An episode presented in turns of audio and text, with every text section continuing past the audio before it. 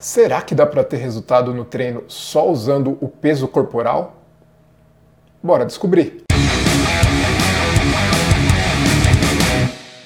Fala galera, beleza? Tudo bem com vocês? Hoje eu tô aqui para iniciar um novo quadro no canal que se chama Ciência no Treino. E o que, que eu vou fazer aqui? Eu vou tentar responder algumas perguntas totalmente baseado em artigos científicos, com base na ciência, beleza? Se a gente procurar aí nas bases científicas, a gente vai encontrar um monte de artigos que demonstram que mesmo usando uma sobrecarga baixa, por volta ali dos 20% de um RM, que para deixar mais claro, é 20% da carga máxima que você consegue fazer uma repetição, ou seja, você pega 100 quilos ali no supino, por exemplo, você colocar 20 quilos de carga total, mesmo utilizando essa carga, mas fazendo com a técnica correta, fazendo uma quantidade de repetições suficientes para levar a sua musculatura a um grau de estresse alto ali, para levar a sua musculatura ali próximo da fadiga, você vai ter excelentes resultados mesmo para hipertrofia. Só que hoje os exemplos que eu vou usar aqui nesses artigos vão um pouquinho mais longe Tá? Eles não usam carga nenhuma. E para quem quiser dar uma olhada mais a fundo nos artigos, saber um pouquinho mais sobre isso, eu vou deixar aqui embaixo na descrição do vídeo as referências para esses artigos para quem quiser ir buscar um pouquinho mais sobre eles, beleza? O primeiro exemplo que eu vou utilizar aqui é um artigo aqui do Counts de 2016. E nesse artigo eles fizeram o seguinte: eles pegaram dois braços para fazer o mesmo exercício, só que cada braço utilizava uma carga diferente. Em um dos braços, o voluntário fazia quatro séries de 8 a 12 movimentos, repetições máximas, ou seja, o máximo de carga que ele conseguia fazer ali entre 8 e 12 movimentos. E no outro braço, o que, que ele utilizava?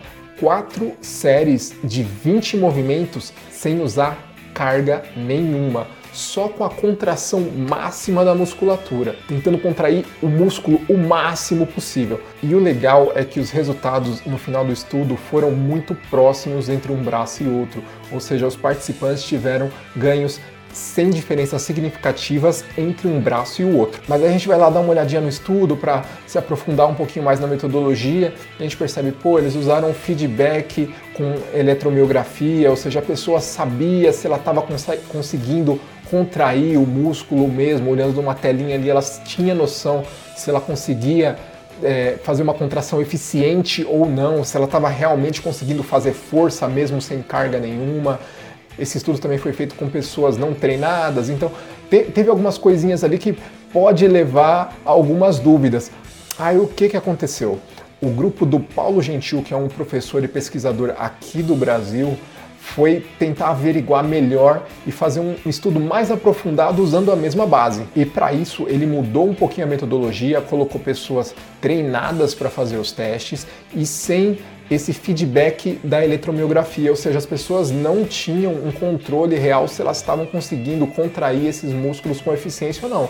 Eles só tinham, falava, o pesquisador só chegava neles e falava, ó, oh, você precisa contrair o máximo. E ele fazia o máximo que ele conseguia sem saber se ele estava contraindo ao máximo ou não. E qual foi o resultado? Mesmo sem ter esses controles mais refinados, novamente os resultados foram muito próximos. Mas uma coisa tem que ser deixada bem clara em relação a esses treinos: não é porque a pessoa está treinando só com peso corporal, sem carga, que esses treinos são em baixa intensidade bem diferente disso. Nos testes, usando escalas de percepção de esforço, todos os participantes falaram que o treino foi muito cansativo, muito exaustivo. Ou seja, se você for utilizar uma escala de esforço de 0 a 10, 0 é quase nada de esforço, um treino levíssimo e 10 é um treino extremo, o ideal é que você esteja treinando acima do 7. São treinos intensos, mesmo usando só o peso corporal. E o mais legal que a gente pode tirar disso é que a gente não precisa ter um monte de equipamentos, nem um monte de recursos para ter resultados interessantes. Os fatores mais importantes são técnica e intensidade na execução. E a intensidade não está ligada à carga que você está usando, está ligada à forma que você treina. Então, se você treinar direito, com as técnicas corretas, você vai conseguir resultado mesmo usando só o seu corpo como carga. Para melhorar os seus resultados, procure um bom profissional para poder prescrever um treino específico para você e poder fazer as correções necessárias. Assim você vai ter um resultado excelente, beleza? Bora treinar, bora continuar. É isso aí, galera. Até a próxima. Valeu!